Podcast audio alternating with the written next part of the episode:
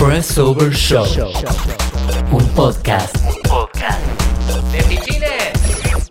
De videojuegos. Bienvenidos al primer programa, chicos, de Pressover Show. Para los que no nos conocen, Pressover es un medio especializado en videojuegos en el que hablamos de todo, de periodismo en general. Eh, y bueno, hoy estamos arrancando en PIC. Vamos a estar hora y media o dos charlando sobre un montón de cosas, lo que fue pasando en la semana. Vamos a tener una pregunta del día eh, y esperemos que ustedes están de ahí del otro lado haciendo el aguante y esperando al Momo. Somos la banda soporte. bueno, eh, a ver, eh, chicos, ¿se quieren presentar? ¿Cómo ¿Querés estás, que Juan? empecemos por vos? Bien, ¿Cómo estás? bien, bien, acá estamos acá haciendo esta primera participación en PIC, en Pressover. Pressover es un sitio muy importante de... No, lo quiero decir yo porque si no, que si lo decís vos, capaz eh, de periodismo sobre videojuegos con mucho enfoque en, en, eh, aumentar el conocimiento de la gente de lo que se, se pasa en, la desarrolla, en el desarrollo de la industria nacional de videojuegos. O sea, Argentina genera muchísimos videojuegos, mucha gente que, que trabaja en videojuegos, hay todo un submundo que obviamente capaz no llega al PlayStation 4, entonces la gente capaz no lo, no lo tan cerca, pero alguien tiene que, encargarse de difundirlo, más allá de que hay juegos premiados, todo, y bueno, eso es un laburo muy grande que yo de mi parte también te, te lo agradezco, ¿no? de, de parte de toda la gente que trabaja en el gaming de Argentina. Eh, y haciendo esta primera versión de lo que vendría a ser una, una mesa de, gente, ¿no? Que, que conoce- no, una, no una polémica en el bar, pero Es una, eh, ¿Se puede comparar con una beta del programa este? una ¿De beta, hoy? claro. Estamos Es probando a ver cómo, cómo funciona. Eh, yo en lo personal, bueno, mi nombre es Emilio González Moreira, soy enfermito de los videojuegos. Más que nada esos juegos consta. que tengo uso de razón, de la época que los videojuegos eran prácticamente blanco y negro y funcionaban a carbón de leña. El vegetal era NTCC. Pero bueno, eh, en definitiva, eh, bueno, estamos acá como una persona que conoce, he tenido local de videojuegos muchísimos años, fui una de las primeras personas que se dedicó también a ser youtuber de, de- de videojuegos acá, ¿no? En 2012 no estaba ni Sacel todavía. Los informes estaba- de la masa. Los informes de la masa, donde conté 40 años de la historia de videojuegos del 72 hasta el 2012, más que nada orientado a consolas. Y bueno, yo hago stand-up también hace muchos años, comedia, y soy quizás el, el primer monologuista de videojuegos que, que- que hay, porque el stand-up en Argentina es, es reciente, entonces nadie había hecho un monólogo entero de videojuegos y, y yo soy, digamos, uno de los que hizo junto con mis compañeros ¿no? del, del Nerdoverso, Guajaja, que ellos también tienen otras orientaciones más a los cómics y a- al, al fandom en general, pero bueno, yo más orientado a los videojuegos. ¿Vas a ser el, el que nos tape los baches cuando no sepamos qué decir? Claro, en esos momentos surjo yo y hablo tipo radio AM. Bien. Bueno, a ver, vamos a presentar a las chicas. Jime, por favor, contale a la gente quién sos, por qué estás acá, eh, nombre, colegio. Bueno, eh, el apellido secreto es Jimena Verónica.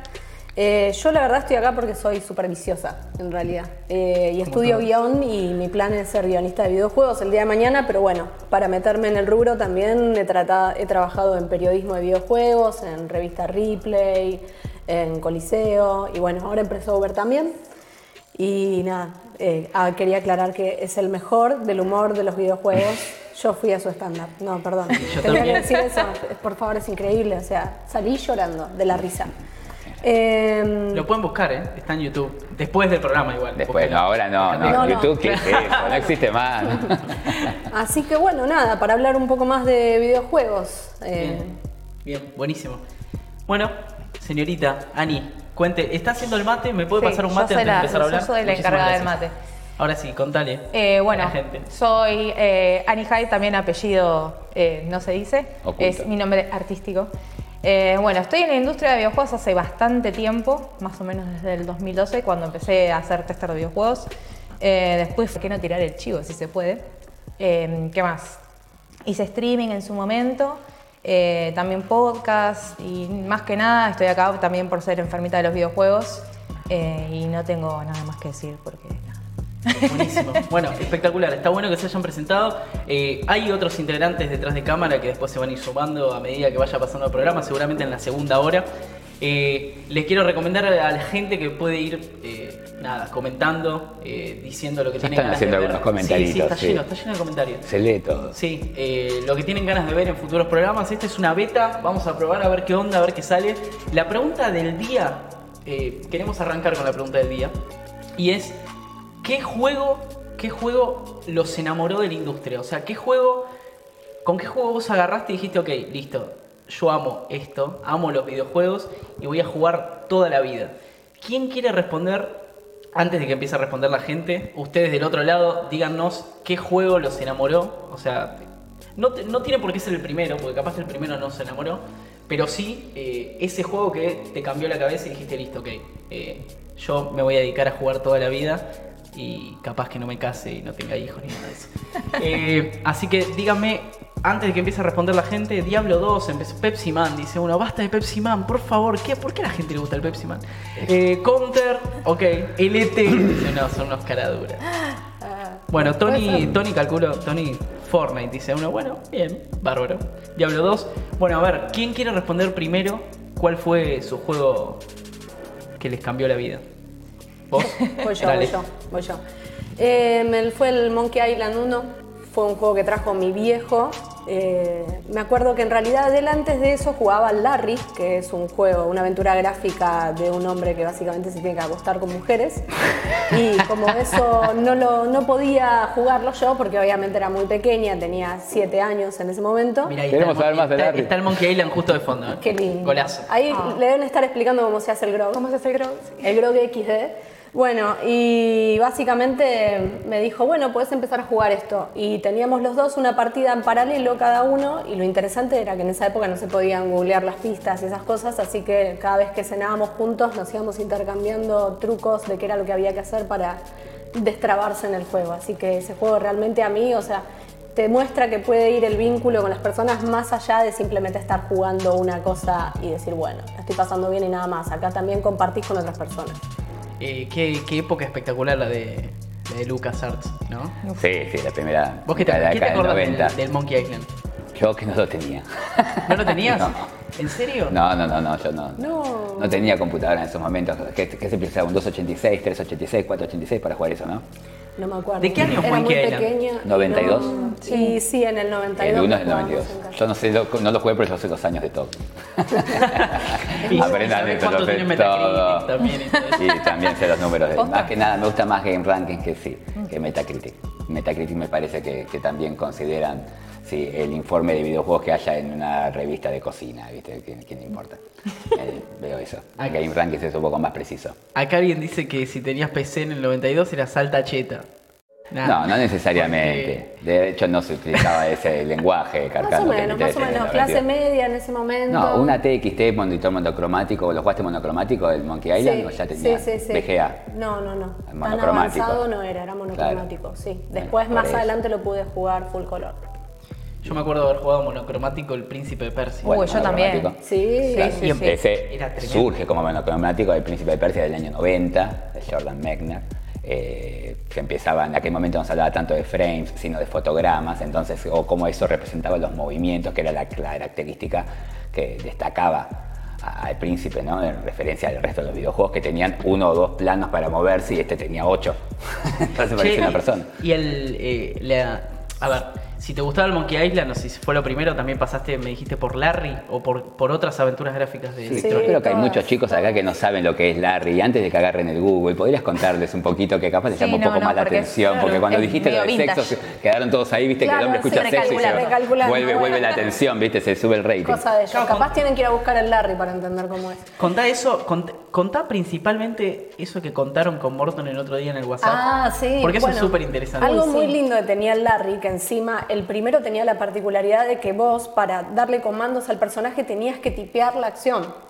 Y si lo tenías en inglés, tenías que saber las acciones en inglés. O sea, mi viejo no sé cómo lo Y la palabra que querían que ellos escriban, que Claro, ellos querían que escriban. Tipo, no sé, pedir un taxi, esas cosas.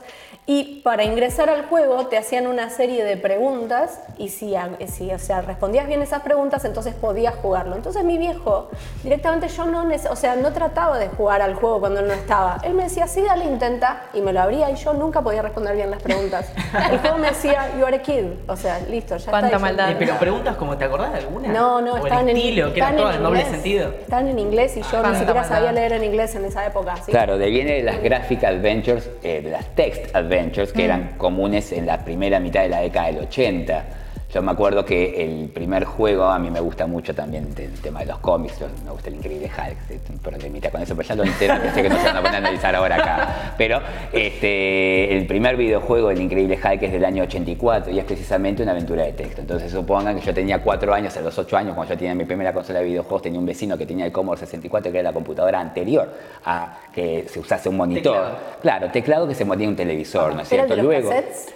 Cassette de cinta, Uy, sí, yo- con esto sí, ustedes vayan a buscar, no sé, Sí, en Google. blanco y negro, Google. porque no tienen ni idea de lo que estoy hablando, pero había maquinitas antes de, del. Fortnite, entonces el, el Commodore 64 iba al televisor, luego vino el PC ATXT con el, el monitor eh, monocromático. Cuando yo me entero, del, que yo, que con el colegio yo quería un juego de Hulk o de Atari, juego de Hulk, y no existía juego de Hulk. Entonces el padre de mi amiguito que tenía el Commodore 64 me dice, existe un videojuego de Hulk, pero está sentado en una silla y vos tenés que tipear en inglés los comandos para que él pueda salir de esa silla. De, Qué "Ah, divertido". mirá, si Hulk puede romper la silla cuando quiere. ¿entendés? Aparte más así todo para que yo no juegue en inglés. Años después, ya con la famosa internet, la gloriosa internet, encuentro que era cierto y vos tenías que escribir bite me, bíteme, bite me, para que se muerda el lip o bite lip, las dos toma- los, dos eh, los dos comandos los tomaba. Si no, no podías poner otra cosa. Bite lip, entonces se mordía el labio, se transformaba y rompía la silla. Oh, y vos escribías Vite Andá- Lip y, y veías una imagen de que se rompía la silla. Obviamente ese género de juego fundió. Pero bueno, en esa misma línea está, está construido este Ay, primer Larry sorprende, ¿por que llegó hasta un séptimo, me parece, ¿no es cierto? Un Larry ya con las, las características Ah, gráficas sí, de Monkey sí. Island. Larry 8 ya está en Xbox 360. Igual ya no O sea, me es interesa. otra cosa. A mí Mirá. me gusta así las gráficas Claro. como las tenía el Monkey Island 1 y el 2. Es como Ah. que el 3 para mí perdió la magia. Sí. Y además la mecánica, o sea, me acuerdo que tenías que hacer algo en una peluquería y no tenía lógica lo que tenías que hacer. Era como que tenías que agarrar y buscar una perlita de, de- de plata que estaba subida. Es como que en otros juegos de aventura gráfica, pensando y usando la lógica, podías llegar al resultado. Pero cuando te tenés que poner a tocar todo lo que tenés en el inventario, con, interactuando con lo que hay a tu alrededor, es como que... Es no. que esos son los puzzles, los puzzles malos, los que Claro. yo digo que Sí. están mal diseñados. Los negativos. Si no tienen coherencia es porque fue un capricho del diseñador y, y te la bronca. Claro. A mí me pasaba eso con eh, of the Tentacle, ¿te acordás? Claro. Que también tenía cosas que... Maniac decís- Mansion 2. Sí, que vos decís, para, para un Claro, poco. pero hay que entender la época también que era. Sí. Era que si el videojuego, vos tenías ya, empezaba a surgir el videojuego de deporte, si se quiere, pero no me refiero al deporte por el deporte en sí. El deporte en cuanto a eh, el reflejo.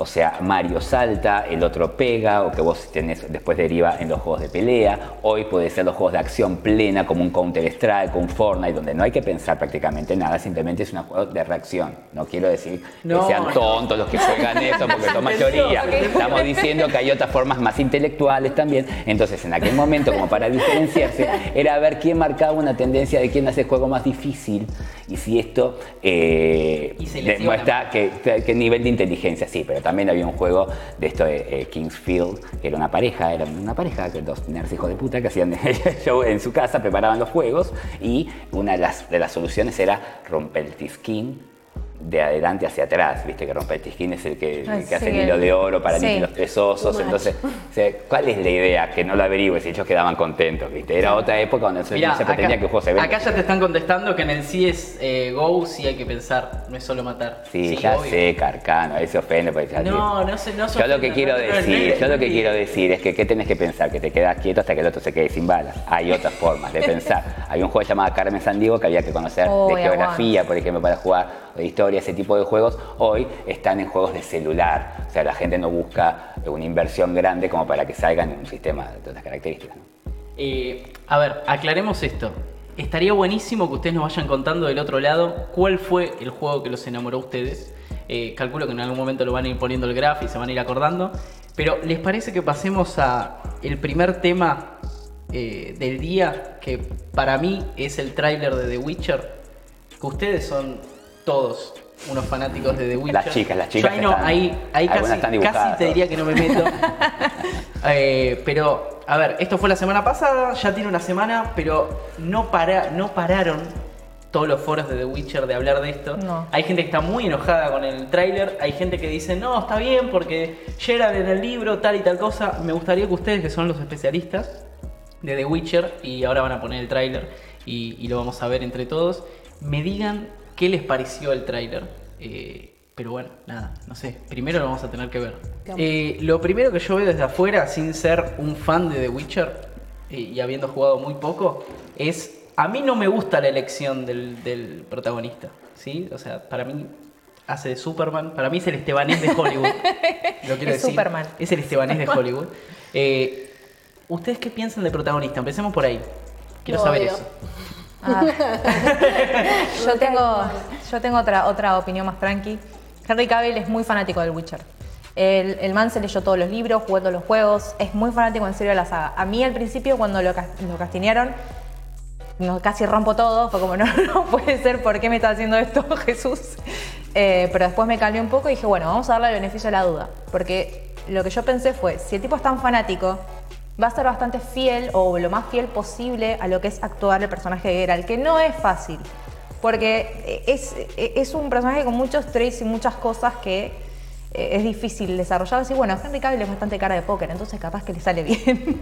si yo hubiese tenido que elegir un actor, hubiese sido Matt Mikkelsen para hacerlo. Sí. Para Totalmente de acuerdo. Sí, sí. Eh, para mí era él también. Él era Sí. Geralt, pero bueno, Geralt. pasaron cosas. Pasaron cosas. Capaz que lo ven grande. Y pero ¿Qué sé yo? Sí, igual ser. es como que son medio atemporales los brujos, ya del vamos.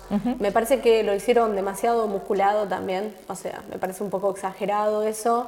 Henry Cavill no me gusta porque no me gusta ya, me parece demasiado joven, me parece demasiado modelo. Sí, Como que. Geralt tiene que estar un poquito más, más curtido, más... Más feucho. Es como Claro. vos lo ves y ves una publicidad de perfume. Sí, no. ¿No? No, no, no, ¿no les pasa eso? Cuando lo ven a él, es como. Sí, sí, imaginás Sí. el mar, la playa. Tiene que, combinado. que tener la cara, la cara distinta para mí. O sea, es claro, el tipo ha sufrido muchísimo, torturas a todo nivel desde chiquitito. Este, y me parece que está demasiado grosso. Sí. Es más flaco, más lánguido, o sea, no, no, no- no lo veo a ese nivel. Pero estamos hablando meramente de cuestiones estéticas. Sí. Creo yo que va a tener un tiempo de, de- de evolución mismo en los propios capítulos de la serie.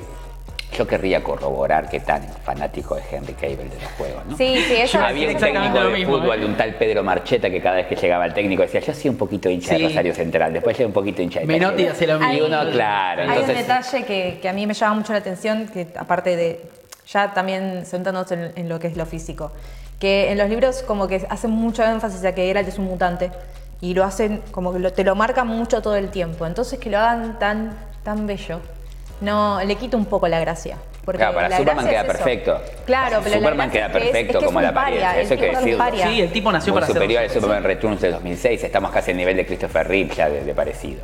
Sí, Eh, sí. El caso de Henry Cavill. Pero yo le doy la derecha de que esperemos a que arranque. Lo que sí, en la- estamos hablando mucho del personaje y lo que tiene que ver con la serie en sí. Quizás no toda la gente maneje la información de lo que tiene que ver con el Witcher, aquellos que estén esperando encontrar el nuevo Game of Thrones. No, va por acá. No, No. Eh, no digo que no esté a la altura como eh, saga, sobre todo a nivel literario, en lo épico medieval, lo que ocurre es que eh, Game of Thrones es una serie, como lo dice el, el título bueno, de, de esa, de esa primera temporada, que después es toda la, la serie, pero son, tro- son- es un juego de tronos, son diferentes familias que pululan por algo, entonces uno se acostumbra a tener unas 50, 60 personajes, de los cuales 10, 20, hasta que los va matando a todos y quedan 3, 4, pero bueno, Sí, sí, digamos que eh, arranca de ahí y acá gira en torno a un personaje principal que Sí. tiene algunas relaciones, tiene algunas amistades, pero es más bien un carácter unitario. ¿Ya se sabe si está más inspirado Sí. en los libros Sí. que en el videojuego? No tiene nada que ver con los videojuegos. Todavía no, lo que pasa es que habría que ubicar un poco, Sí. para la gente que no conozca, para que esté eh, eh, descubriendo el mundo Witcher, ubicar un poquito la cuestión cronológica, ¿no? La serie de los, Witcher, bueno, igual acá la que más me puede eh, corregir en caso que me equivoque de algo, pero son escritos o salen a la venta escritos en estado. Para mí llevo 20, 30 años, no me puedes explicar qué tipo escribe un libro de esos por año, basta, que soy un idiota yo. Claro, no me puedo escribir un monólogo y el tipo hace un libro de eso, bueno, basta. Entonces lo que voy salieron todos en la década del 90, una serie de 7 libros entre 1992 y el año 2000.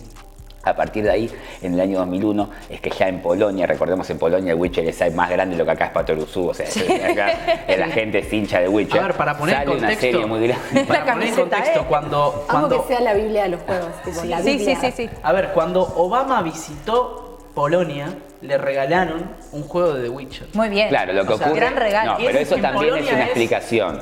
O sea, tiene explicación, no es solamente porque lo que es, es eh, la evolución de la tecnología. Como estamos hablando acá, es que vos el día de mañana vos vas a cubrir cuando salga el juego de PlayStation 6 o 7, ahí me matan los nerds argentinos, pero algún día vos vas a estar ahí, capaz más grande, cuando realmente salga, como salió Castlevania, España sacó en 2010 Con el bastoncito.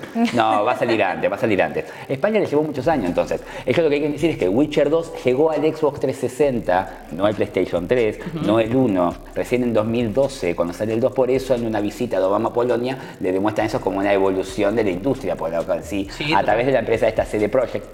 eh, Que ahora están haciendo Cyberpunk. que obviamente genera que mucha gente que quizás no le guste la onda Blade Runner estemos quizás aprendiendo más de eso para poder disfrutar porque confiamos en el trabajo que puede hacer esta gente luego de un trabajo hecho con amor. un poco de explicación de Witcher no hay. Un juego usted lo compra hoy, disculpame que me vaya un poquito de mambo con esto No, porque lo quería decir. Usted compra un jueguito hoy en una cajita y viene el disco y nada más. Y un papelito que dice, le explica por qué no le ponen papelitos adentro a los jueguitos, porque los árboles y no sé qué.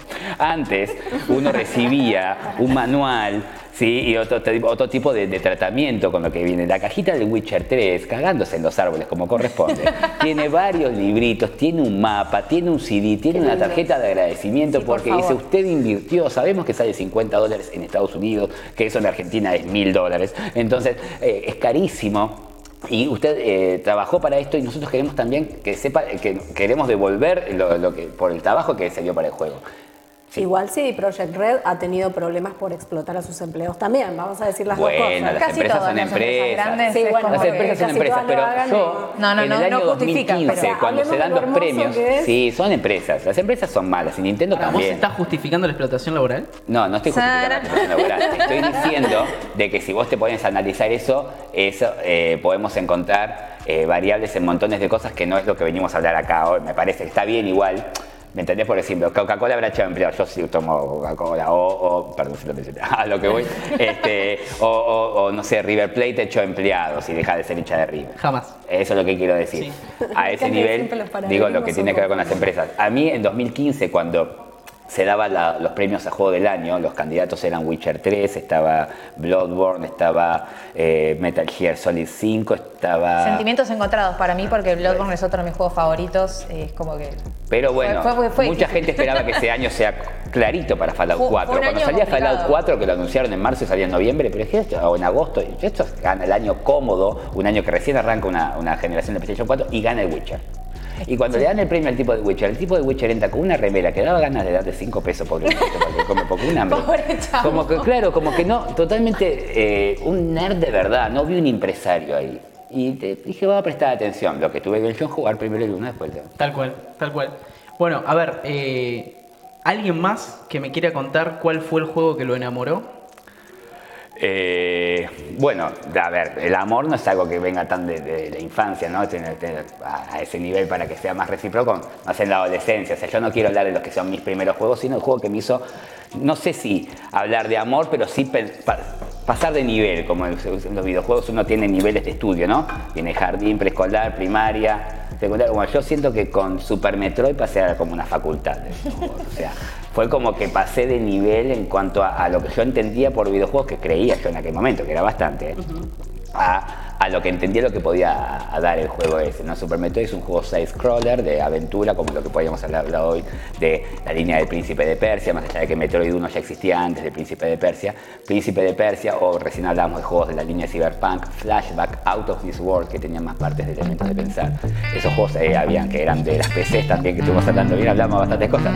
Eh, de la primera mitad de la década 90, en Delphine Software hace el, el 92, el Flashback, el 91, es Out of This World. Esos juegos se adaptan bien al Y yo los había jugado en el Sega. Eso es lo que quería decir. O sea, había jugado juegos que me hacían pensar, que no es que había que saltar solamente eh, el obstáculo. El Out of This World te hace pensar desde que arranca el juego. Vos estás colgado en una jaula y si no moves hacia un lado o del otro la jaula, vos tenés que mover también que se rompa la cadena y puedas escapar. O sea, eso eh, ya era una novedad. Estamos hablando de unos puzzles. ¿Qué fue lo que te marcó de, de ese juego en particular? El Out of This World o Super Metroid. Super Metroid. Que Out of This World, por ejemplo, si uno agarraba, espera, entonces estás con los juegos de Sega, de esta línea, vos tenés Estoy tratando de llevar, 5 pero o se me 6 va. niveles, 5 o 6 niveles, no sé cómo estamos de tiempo, 5 o 6 niveles tiene un juego que vos podés elegir un juego de esa cantidad de memoria, podías llevar un nivel hasta 15 minutos, o sea, 6 niveles, una hora de jugabilidad, eso quiere decir que una hora, ¿en cuánto tiempo lo llevas? En un alquiler de 2-3 días.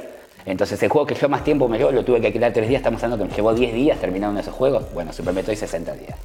El juego grababa. Tremendo. Los otros cartuchos no grababan. Entonces esto, esto, esto es otra cosa. Tu familia se ¿verdad? fundió.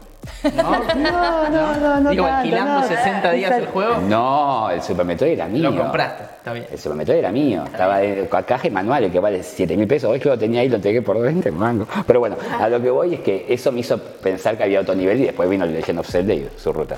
Bueno, acá eh, Nikon19 dice Spyro claramente para Play 1. Estamos hablando de otra generación, ¿no? La Lógicamente. generación siguiente, Spiro estuvo Sí. muy bien. Para toda la gente que no conocía Mario 64 es un muy buen juego. Más No, atrás, no, ¿qué me estás diciendo? más atrás comentaron el Final Fantasy Tactics, que para mí es Es muy grosso juegazo. Claro que sí. Juegazo. Todos Sí, esos, sí. Horas y horas. Mi papá todavía lo odia. Dice, ese jueguito de los cuadraditos con la música celta.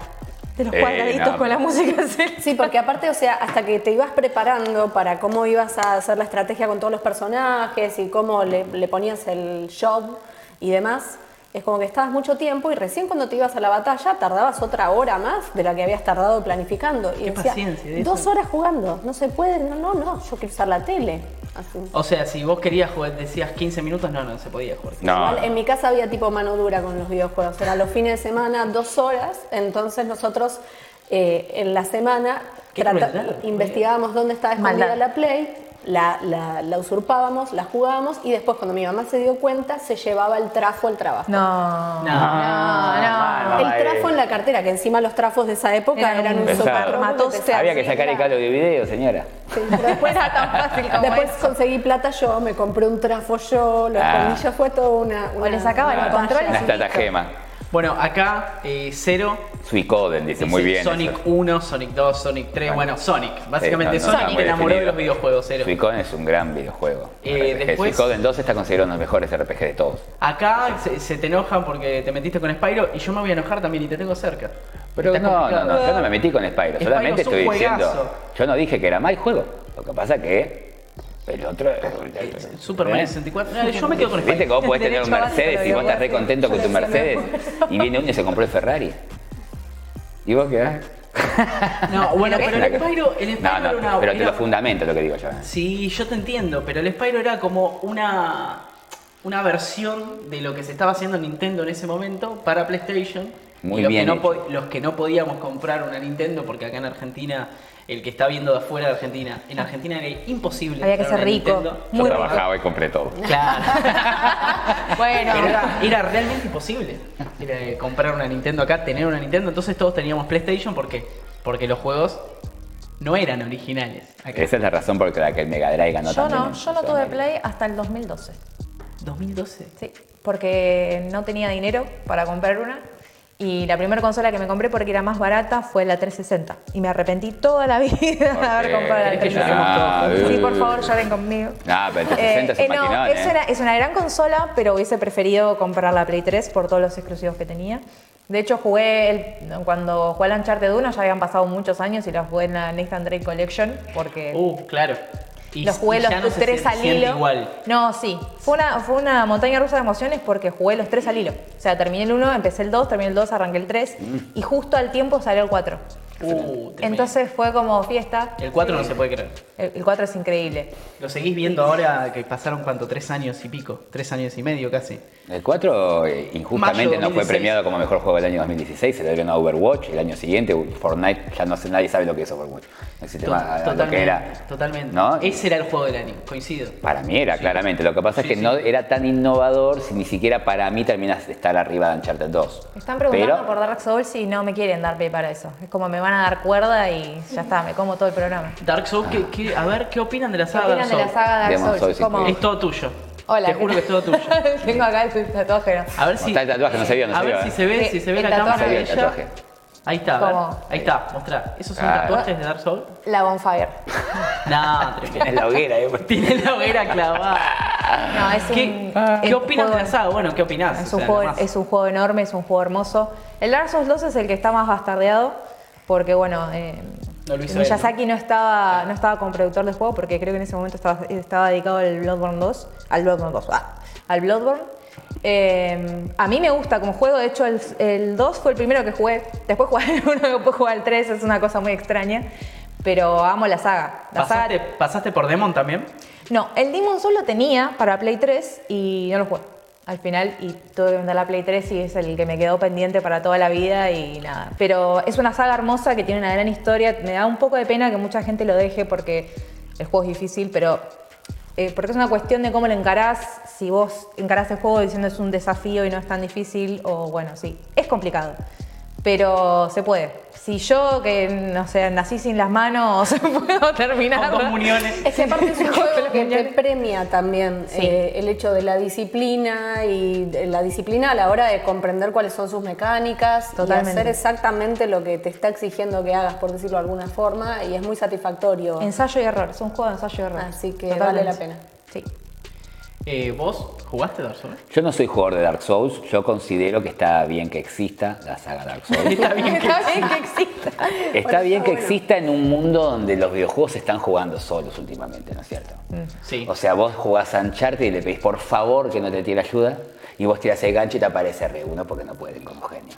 Entonces te tiene que marcar lo que tenés que hacer y los juegos te indican, la saga Call of Duty, estás a dos metros de la puerta y te pone dos metros, una flecha como acá y se, y se prende la luz. la luz, y, y cuando te acercas un botón verde grande así con la A para que te dice ah, Open Door, dice abajo, por los no achievements. Los achievements. Muy bien. Viste los achievements, claro, viste. Todavía te sentís un estúpido. Entonces viene Dark Souls que no le importa si hay alguien jugando del otro lado. Te erraste un centímetro a uno, te caíste y tenés que hacer todo otra vez, Ah, te sí. dejan con las armas en otra punta. Qué frustrante. Por ese lado, está bien Es que exista porque para reivindicar lo que era la dificultad de los momentos que arranqué a jugar yo. Eh, después como saga, me parece que hay sagas más evolucionadas y que estoy esperando mucho cuando se le ponga guion. A ver cómo queda. Con, este, con el proyecto este que hay ahora con eh, Sí, George el R.R. con el de Martin. Ah. Porque considero que ahí va a estar eh, el equilibrio que, que para mí le puede estar faltando a la saga. Coincido. No, pero la saga Souls tiene un, un gran guion y tiene una gran historia por atrás. Lo que pasa es que la historia Está en es el un forjado, no, no existe, eh, no está visible. Claro. El juego no te guía hacia la historia, sino que la historia es una cuestión de indagar vos. Eh, en el Dark Souls 2, por ejemplo, tenés, cuando empezás a jugar, tenés unas placas en, en las primeras pantallas que te van contando más o menos la historia. Eh, también es cuestión de prestar atención a todas las narrativas iniciales, a todas las cinemáticas. Con el Bloodborne pasa lo mismo. Eh, la historia está ahí, el, tema es que tenés que tener ganas de encontrarla. Ganas de leer las cosas que te encontrás. Exactamente, los Claro, objetos. es lore, un poquito más. lore, ¿viste? es el lore, Es exacto. el lore. A mí ahí me, me gusta un poquito más que te, que, que te la den más a la vista, la, no, no que la tengas que encontrar la historia. Yo- Metroid Prime tiene el mismo sistema, que es anterior, de, de, eh, aprender, Sí. aprender. El Prime sí es 2002. Eh, vos tenés el scanning y vos ir haciendo eh, averiguaciones de todo lo que ocurrió en ese lugar. Pero también tienes las características de un juego aislado. O sea, un juego de investigación. Entonces Dark Souls también tiene eso. Uno está llega en Dark Souls y que haya una ciudad y no tenés que matar a todos en la ciudad. Y que no que sean muy fuertes todos y que sea dificilísimo matar a un bebé, ¿viste? O sea, otra cosa, otro juego más parecido en la línea de lo que puede ser un Elder Scroll. Un Elder Scroll con una dificultad más, por eso le iba a preguntar cómo fue ella si jugó Sekiro. ¿Sekiro? El Sekiro todavía no lo jugué. Todavía no. Eh, lo estuve viendo. Ah, no veo que está ahí atrás jugando. eh, ah, lo tienen. Eh, sí, lo tenemos, lo tenemos. De hecho, lo compré el día que salió. Eh, hay cosas del Sekiro que no me terminan de convencer, pero peor es el Nioh. Ok, que el, el Nioh no, no me gusta para nada porque es un juego que eh, ya trasciende el hecho de la dificultad con ensayo y error. Es un juego difícil a propósito. Claro. Y no, no, tiene, no tiene sentido. Es como que no te- a mí no me, no me terminó de enganchar. Y no- Es un buen juego, Eh, pero... a, mí, a mí me parece que Sekiro, lo que pude ver, yo no lo jugué. Eh, pero me parece que mezcla perfecto todo lo que es el, uni- el- las formas de Souls con Tenchu. Sí, uy, el Tenchu Z. Y que Tenchu ya era un juego que amaba Sí. profundamente. Eh, tal vez es uno de esos juegos que me enamoraron de los videojuegos, pero un poquito más después. Eh, y nada, le tengo muchísimas ganas a ese juego, porque es como mucho más ágil que los Souls.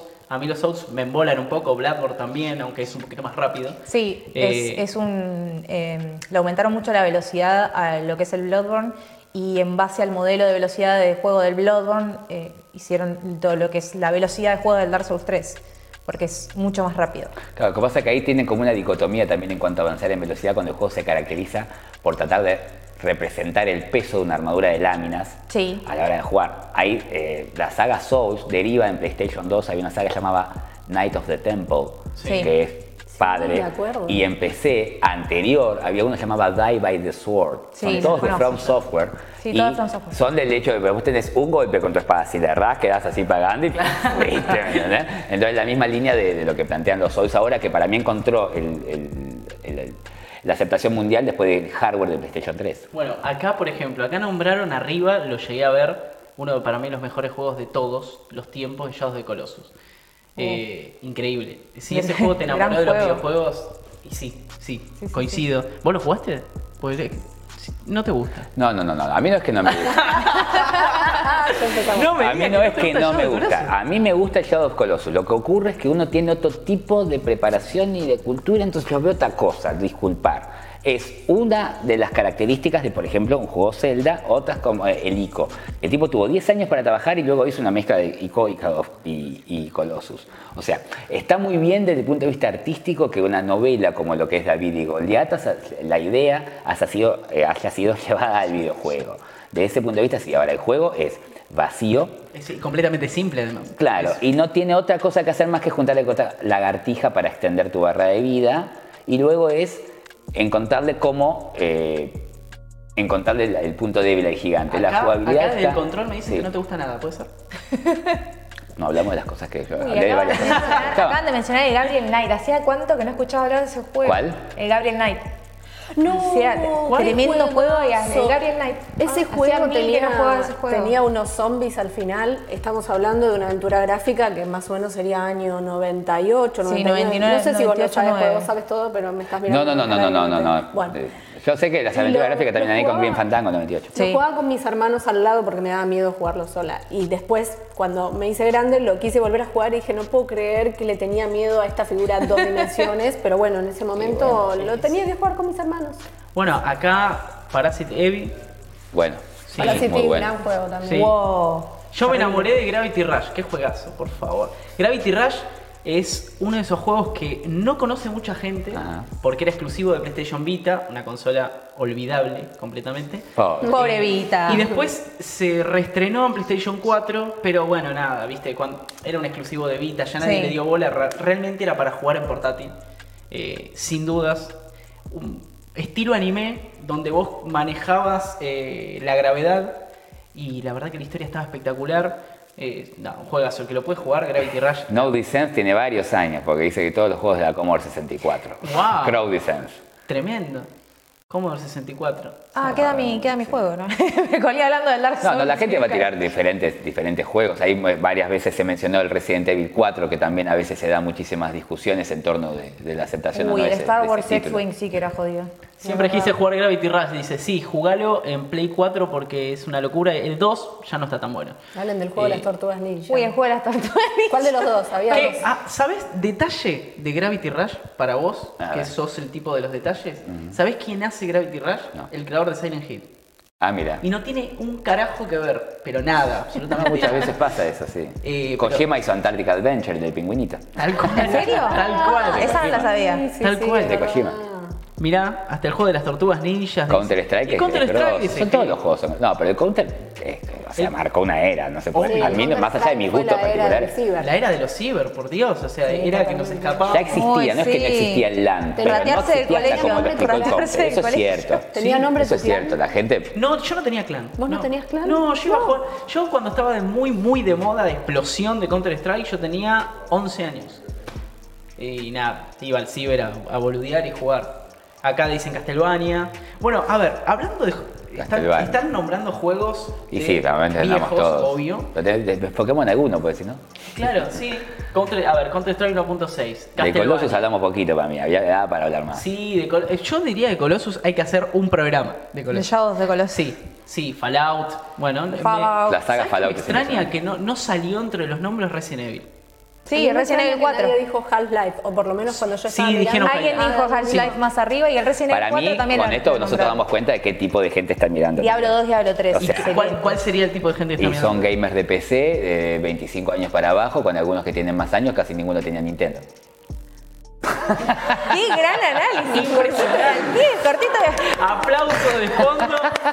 ¿Qué quieres decir? Lo que- No pone ninguno de Zelda, hermano. ¿Qué estás jugando? Claro, no, Pokémon me dice. ¿no? Claro, ya tengo 40, dice Fresco y Batata. ¿Está bien, Fresco?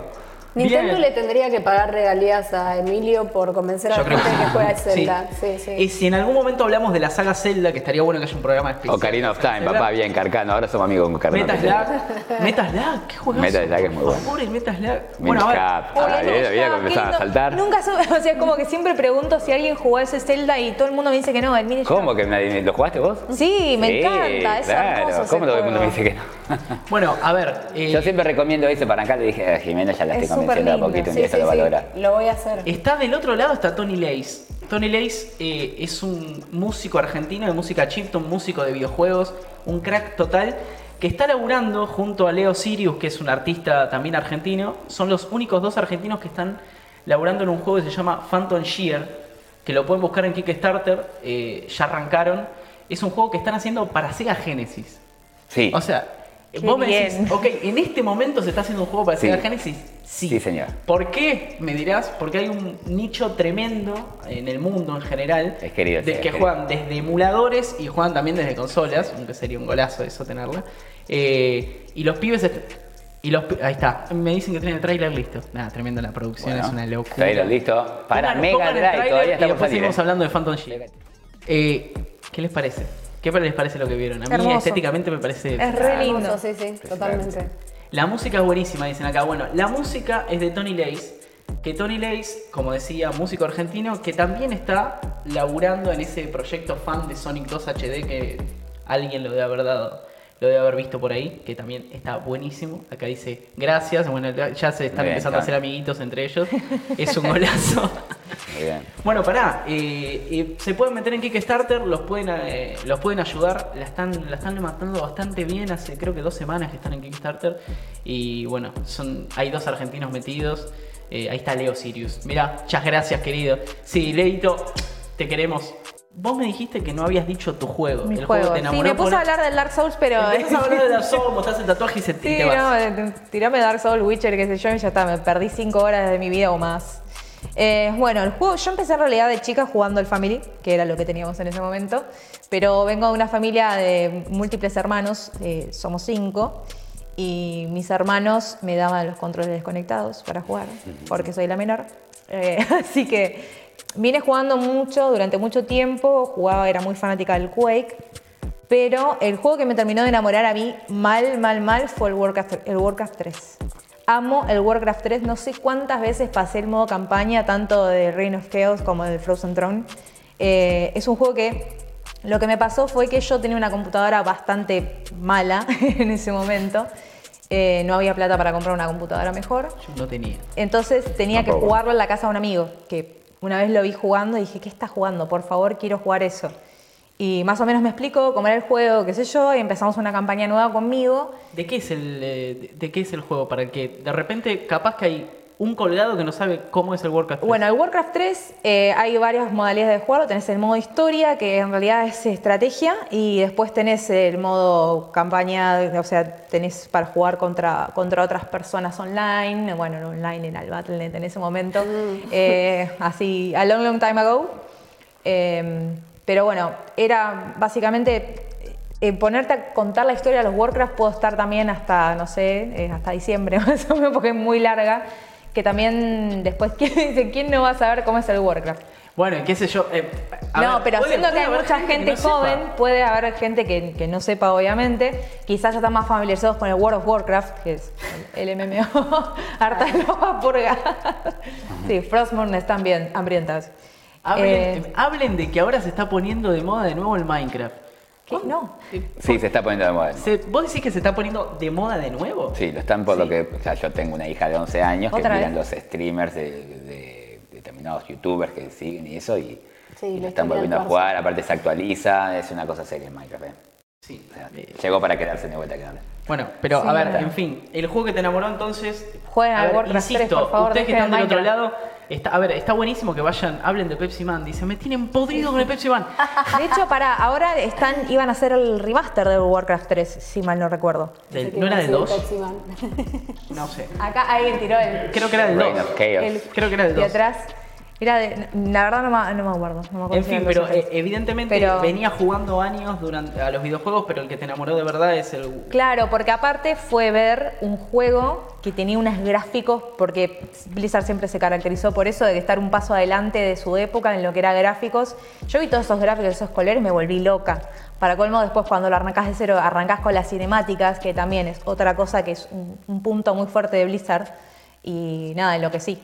Y no sé cuántas veces jugué el modo campaña. Después había un par de campañas que quizás no me gustaban tanto, entonces aprendí los cheats y las saltaba, así bueno, ya está listo, está me aburrió. Pero mm, en sí lo jugué muchísimas veces y cuando yo pude tener mi propia computadora, mi propia computadora que funcionaba bien, eh, lo quemé.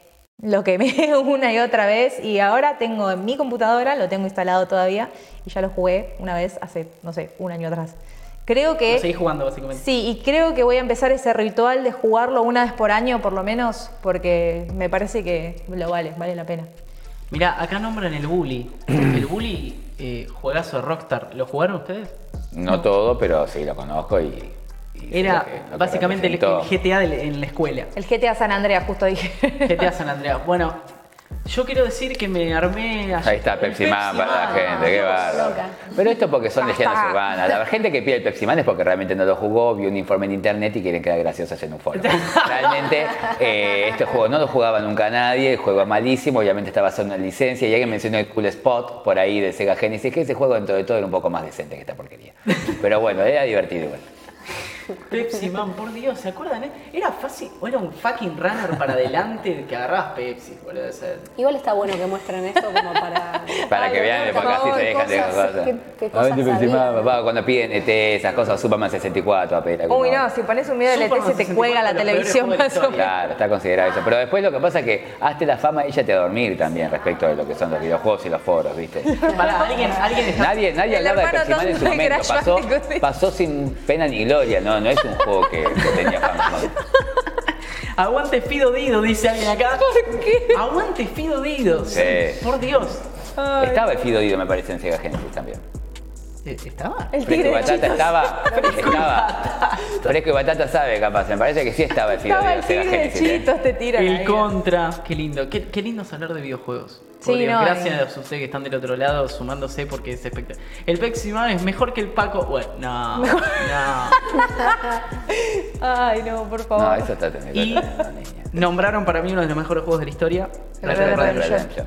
Eh, ¿Sabes que yo no lo jugué? Está, eh, andate. Te- te- andate, andate a jugar el juego ya. Eh, Sí, el no, 2 no. es espectacular, pero yo me sigo quedando con el 1.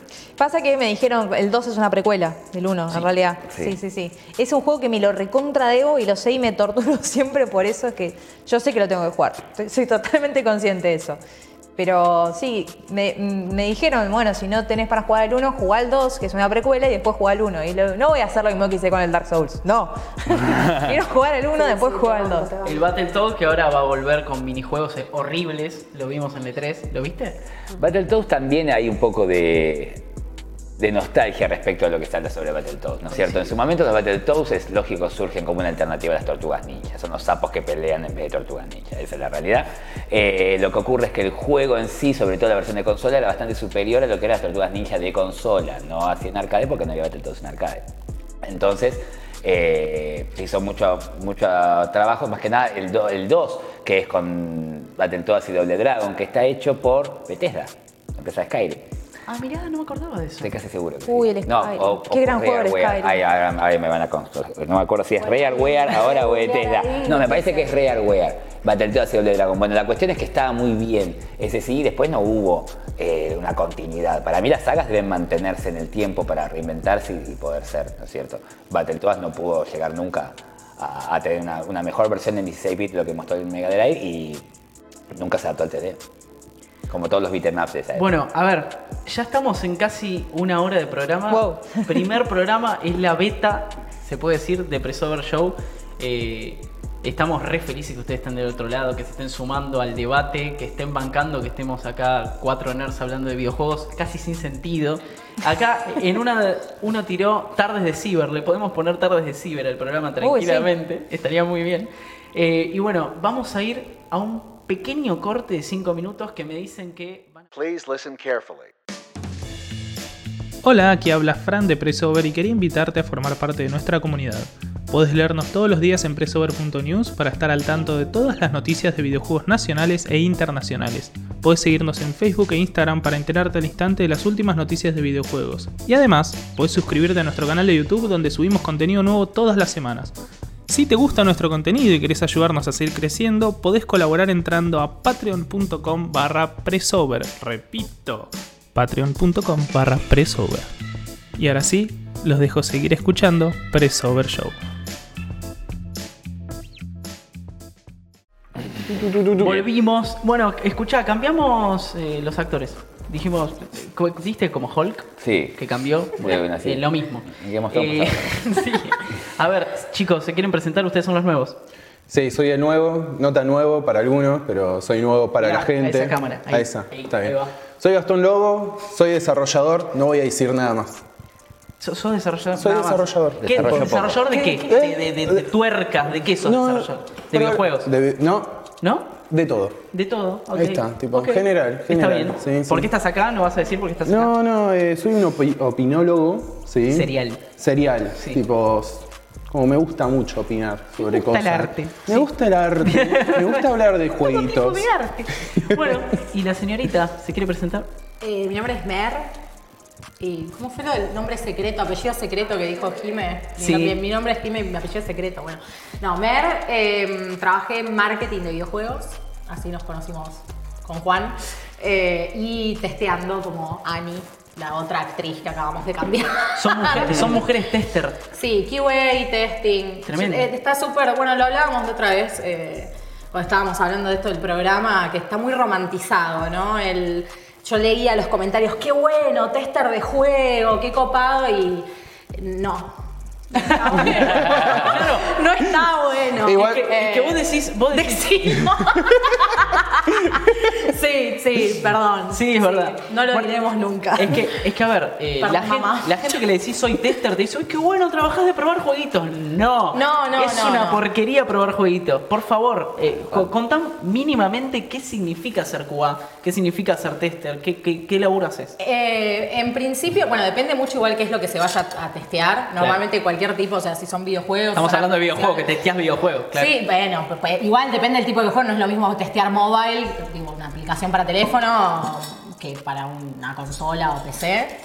Eh, principalmente es como te dan los, los desarrolladores, te dicen, che, acá hay un problema, tenés que hacer esto, esto y esto para llegar al problema, fíjate. Rompeme todo, claro. No, ojalá porque a veces, a veces sería un poco, a veces se torna un poco más divertido cuando por ahí te dicen forzá un toque el juego eh, pa- para ver si resiste. Pero el problema es cuando te dan, te dan como instrucciones muy vagas de lo que tenés que hacer, como iniciar el juego, jugaste acá, apreté el botón. Y te tiene que pasar esto. Y eso es todo lo que te dicen. Y vos tenés que jugarlo 25 veces, 25 mil veces, haciendo lo mismo, a ver si el error aparece. Es- no Básica- está bueno, no está bueno. A ver, no básica- básicamente cuando sale, cuando sale el juego que estuviste testeando no lo querés ver nunca más. Y no, mira, mi primer, mi primer, la primera vez que laburé eh, testeando fue para un juego, un MMORPG, no sé si jugaban online, juegos de rol, que se llamaba Ion, no sé si, lo, si se acuerdan. Sí. Fue, eh, fue post-Lineage, eh, y tipo, fue como medio contemporáneo del Lineage 2. Ese, no sé sí- si ese fue- juego sí que fue droga. Sí, sí, 23 horas al día jugando. No, no existía el baño, la comida, Nada. nada. No lo hagan en sus casas. Eh, no. Eh, bueno, en fin, eh, nada, espe- espectacular, puedo decir, tu laburo, no. Es un embole. No, ahora estoy con marketing y es un poco más tranquilo, tipo es otra cosa, por suerte. No, igual de desarrollador yo agrego que se lo ama el QA, pero sí, es como medio armar un plan de, de QA, de testeo y demás, tipo de programar no te lo quiere hacer. No, no, no, no, tipo no. hace A. A. Bueno, a ver, la pregunta del día, ¿quieren que la refresquemos? Eh, es, ¿qué juego te enamoró de los videojuegos? O sea, ese juego, vos que estás del otro lado, si nos querés contar cuál fue ese juego que te dieron en la mano, lo empezaste a jugar y dijiste, ok, listo, yo no me puedo mover más de los videojuegos, esto es para mí. Eh, ya estuvimos nosotros diciendo, lo- en realidad, los dos que, actores que cambiamos ya estuvieron diciendo cuáles fueron sus juegos. Vos, Lobo, ¿cuál fue tu juego? Sos desarrollador, no querés hablar, pero estaría bueno que me cuentes. No, no, no. eh, igual, mi primer juego que me enamoró de los videojuegos no es tipo un juego que dijo, "Ah, voy a hacer juegos. No, no, no, no, no. Fue un juego que me conectó intrafamiliarmente. Como, no, no, no. Eh, porque, a ver, Tu cable, me, re hippie conoce, me sonó. Re tipo sí, tu cable no, a tierra. eh, mi cable a tierra y demás, sí, fue a los 6 años con mi viejo, tipo a las 3 de la mañana jugando el Warcraft 2. Tipo, así. Otro más. Es que es un muy buen juego. Tipo, Blizzard yo los aplaudo, tiene unas cinematográficas geniales, o sea, eh, la jugabilidad y la rejugabilidad es perfecta para mí, digamos. Y hasta el día de hoy se dan en las facultades, tipo, desa- desarrollo de level design, como agarra el Warcraft 3 y ponete con el editor de mapas. Eh, Para mí es perfecto. Pero el Warcraft 2 es, más un- es algo mucho más interno para mí porque es una cuestión de... Yo he jugado KKND, eh, al, al Quake, al Doom, eh, o sea, jugué muy, muy de pibe, muy de pibe. Pero el 2 fue el juego que me enganchó a mí y a mi viejo. Qué lindo. Que aparte, qué, qué lindo que es una historia de padre e hijo. Sí, bueno. sí, sí, sí, Eso- porque juegos hermosos hay un montón. Pero juegos que te conectan con otra gente es distinto. La frase del Esa fue una gran frase. Esa fue una gran frase. Bueno, acá la gente estaba normando Yo la no saga quería, Resident Evil. yo quería, sí, también, hay uno que está mencionando, y Falva Gamer, dice GoldenEye 007 del Nintendo 64, Mm. no quiero que, que pase desapercibido, porque no es un juego que es tan conocido, porque no tiene continuaciones, es un juego, una película que empezó y terminó y ya está, Sí. del Nintendo 64, pero al momento de salida de ese juego no existía aún el, el Counter-Strike, por ejemplo, y sí estaba, o estaba por salir el Quake 3 Arena, pero no estaba tan marcado el juego online, entonces el 64 tenía cuatro entradas de control. Y en un televisor grande se podía jugar de a cuatro, o en un no chico también, pero en uno grande se veía bien, este, y, y no, no bajaba un frame. Este, y ahí empecé a descubrir yo lo que era esto de matarse a tiros por una banderita. Tan cierto que duele. Perfecto. A mí me pasó con el Unreal Tournament, eso. Tipo, jugar con bots, pero después te- tener otra máquina más y matarme entre mis hermanos. tipo en LAN. Como era perfecto, era pre-ciber. Unreal Tournament de los creadores de Fortnite. Claro, obviamente. Como que descargas también, ¿no? O sea, no le puedes pegar a tu hermano porque si no tu mamá te reta. No, hasta el día de hoy. O sea, Te- tenemos que tomar una de- tenemos que tomar una decisión, tipo, los cuatro tenemos que hacer un torneo, mini torneo del Classic. De un retorno en Classic. hermoso. Sí, sí, sí, tipo. y hay servidores todavía, hay gente que tiene servidores Ah, en prendidos. Argentum, que lo mencionaron también. Sí. también. Hay, hay- hay que hacer, servidores hay que hacer un día un programa de Argentum. Sería O maravilloso. sea, Nunca lo jugué. eh, Estaría, no. Yo tampoco. Yo tampoco. yo tampoco. Sí, di- dijimos para qué lo vamos a hacer. ¿Vos lo Nadie había jugado. No, Pero no. es histórico, es histórico. Y recién me quedé pensando lo que dijiste de que Golden Age es un juego de una película y que quedó en la historia. Sí. Y estaría bueno en algún momento hablar de esos juegos de películas que ya no se hacen juegos de películas y si se hacen son muy malos. Eh, esos juegos de quedan GoldenEye hace historia. 22 años ya que es el mejor videojuego basado en una película. Vos decís que es el mejor. Sí, no cabe ninguna duda. Estoy tomando yo. No cabe ninguna duda. Te puedo destacar los pocos buenos videojuegos basados en películas que hay. Toy Eh, Story 2. Los Toy Story son todos buenos. Ahí está. Tenés razón. Lo que pasa es que lo, lo ponía más en la línea de los dibujos animados, pero tenés razón vos, son películas. Los Toy Story, los tres buenos. Los tres son Sí, buenos. Sí. El uno del Sega Genesis es, es prácticamente el de Genesis al mango. O sea, es un juego que la primera pantalla tiene un sistema de render que pensamos que solamente íbamos a ver en Donkey Kong Country, que lo estábamos viendo en un Mega Drive. Eh, el Toy Story hermoso. 2. ¿Cómo? ¿Cómo, cómo te gusta Nintendo, por Dios? ¿Pero qué, estoy, qué acabo de decir? Sí, sí, sí, sí. que el render vendían como que era un, un sistema de pintura de, de- de sprites en aquel momento, esto dicho por una persona que no entiende cómo se programa un videojuego, pero quiero decir cómo se diseña, pero algo así, el render, entonces el Mega Drive supuestamente no podía trabajar con render, es lo que se decía en las revistas de 1994, para 1996 el Toy Story, la primera escena con Woody en el cuarto de Andy, está claramente en render, después hubo otro juego que se llamaba Experts en Mega Drive que tenía como 40 megas, que ahora tengo entendido que son bytes, entonces en realidad son menos, pero bueno, Claro. no importa, no me quiero poner a hablar de eso. A lo que voy es que eh, Toy Story se- era un prodigio técnico, tenía una pantalla también del estilo Doom, que ahora sé que después se hablará, pero era difícil para, para el hardware del Mega Drive, que tiene muy pocos juegos en primera persona de First Person Shooter. Está Zero Tolerance y Beyond Zero Tolerance. Hay un eh, juego falso de Nuke Nukem 3D del año 98 para Qué Sega Genesis, como lo estamos hablando recién, pero no, no puede un Mega Drive aguantar un Duke No. Nukem. Entonces lo está haciendo como puede. Entonces es, val- es valioso lo que se hizo con Toy Story 1 en el Mega Drive. En Toy Story 2, en el PlayStation 1 y 64, eh, también el PlayStation 1 está haciendo un juego que el 64 lo corre más descansado, pero eh, es, un- es un plataformas con poco tembleque propio de los juegos del 3D del PlayStation 1, ¿no? De, ¿Qué de escenarios tan grandes. Play 1? El de- Es que es muy, está muy bien hecha la habitación, Sí, vos, no, vos veías, está muy bien. Y el Toy Story 3 ya es un GTA. Sí. Story 3 es un despelote, ya es una, o sea, la nena jugaba todo el día eso. Este, claro, los drives, el chupete electrónico. No, no lo jugué. Entonces, eh, no, sí, sí, sí, sí, en alta definición el de PlayStation 3 está muy bien. Mira, El Señor de los Eh, Anillos, sí, sí, gran juego. El señor Middle Earth, bueno, pero el Middle Earth precisamente no estaría basado en película. Está bien lo que dice, que es cierto que el de las dos torres y el retorno del rey, cuando toman y hacen como una suerte de Golden Axe, no Golden Eye, Golden Axe, o sea, beat'em up, épico medieval hacia el costado, haciéndose cargo de eso, el PlayStation 2, unos juegos que los, los personajes parecían que se movían directamente salidos de la película. Sí, una locura. Era verdad un, espe- un Juegazo. espectáculo, antes de que venga el God of War a barrer con todo eso, ¿no? Pero, este, claro, vino el Kratos y se acabó. Pero no quedó más Príncipe de Persia, no quedó más nadie, fíjate, no vino, quedó más nadie. El Kratos, viste, Dante lo destrozó también, pobre. Este, entonces, bueno. Bien. Entonces, bien. Bueno, para. pero sí, pero no, no recuerdo otros grandísimos juegos. El de Matrix de PlayStation 2 estaba bien. Y, y alguno que otro más que me tendría que poner memoria. Pero lo de GoldenEye no estamos hablando bien. Estamos hablando de un top 5 de toda la generación. O sea, está ahí con Final Fantasy VII, Metal Gear Solid, ¿me entendés? Juegos, viste, que te, te dejan bobo. Sí. Bueno, ese tipo de cosas provoca GoldenEye como a Faba de Gamer también. Fue lo que lo enamoró. Che, eh, el- no sé si vieron, eh, no sé si fue ayer o antes de ayer, eh, que se reestrenó la, la trilogía original de Doom. Sí. Hermoso. Sí. Eh, Sí, sí, de sí, sorpresa, así. Sí, como paquetito completo.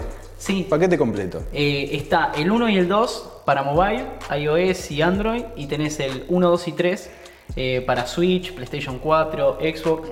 ¿Qué onda? ¿Tienen ganas de jugarlo de nuevo? ¿Te parece que la nostalgia... Yo creo que tengo un disco del 2011-12 de Doom 3 que también incluye el 1 y el 2. El 1 y el 2 lo corre un celular Java. O sea, está bien, pero están revendiendo cosas que ya existían. O sea, la, la calidad es Doom Eternal, ¿no? Todo Sí. bien, yo Sí. valoro esto, pero, o sea, uy, acaba de salir, yo llego a mi casa y lo tengo ya el Doom 1, 2 y 3. Sí. Y vos también, capaz. Sí, obvio. Entonces, Sí, ya lo teníamos todos. No, Vamos igual- a hablar de eso. ¿Querés que veamos el trailer y después seguimos? Sí. Sí, por por favor. favor. Dale.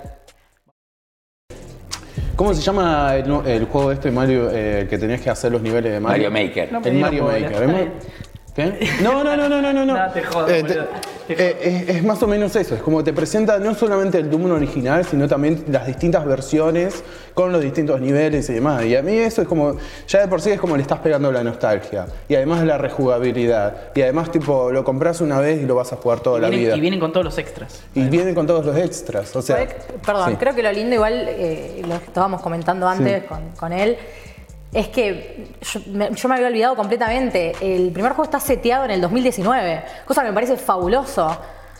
Eh, Sí, el, sí, personaje, sí. el personaje principal, cuando lo mandan a Marte, digamos, por desobedecer a su... Esto pasa en el 2019. Sí. Ah, mirá. Sí, Entonces sí, me parece sí. fan- fantástica la idea de, si bien eh, el año pasado que cumplieron Eh, 25, 25. años, Sí. y uno diría, che, ¿por qué no lo lanzaste acá? Sí. Me parece maravilloso haber esperado decir, bueno, muchachos, Cada- no lo hacemos a los 25 años, lo hacemos en el año que se supone que está el. eh, Ocurriendo el jue- claro, Claro. está pasando el juego, digamos. Eso me parece fantástico. Menos mal que no está pasando eso. Que pasa. No, no, no, es verdad. Sí, menos mal, sí, es cierto. ¿no? Estaríamos Pero- peor que con Macri, mirá que Todo lleno de chovis. Nos haría falta un, un chabón que, que, que salga así, ¿no?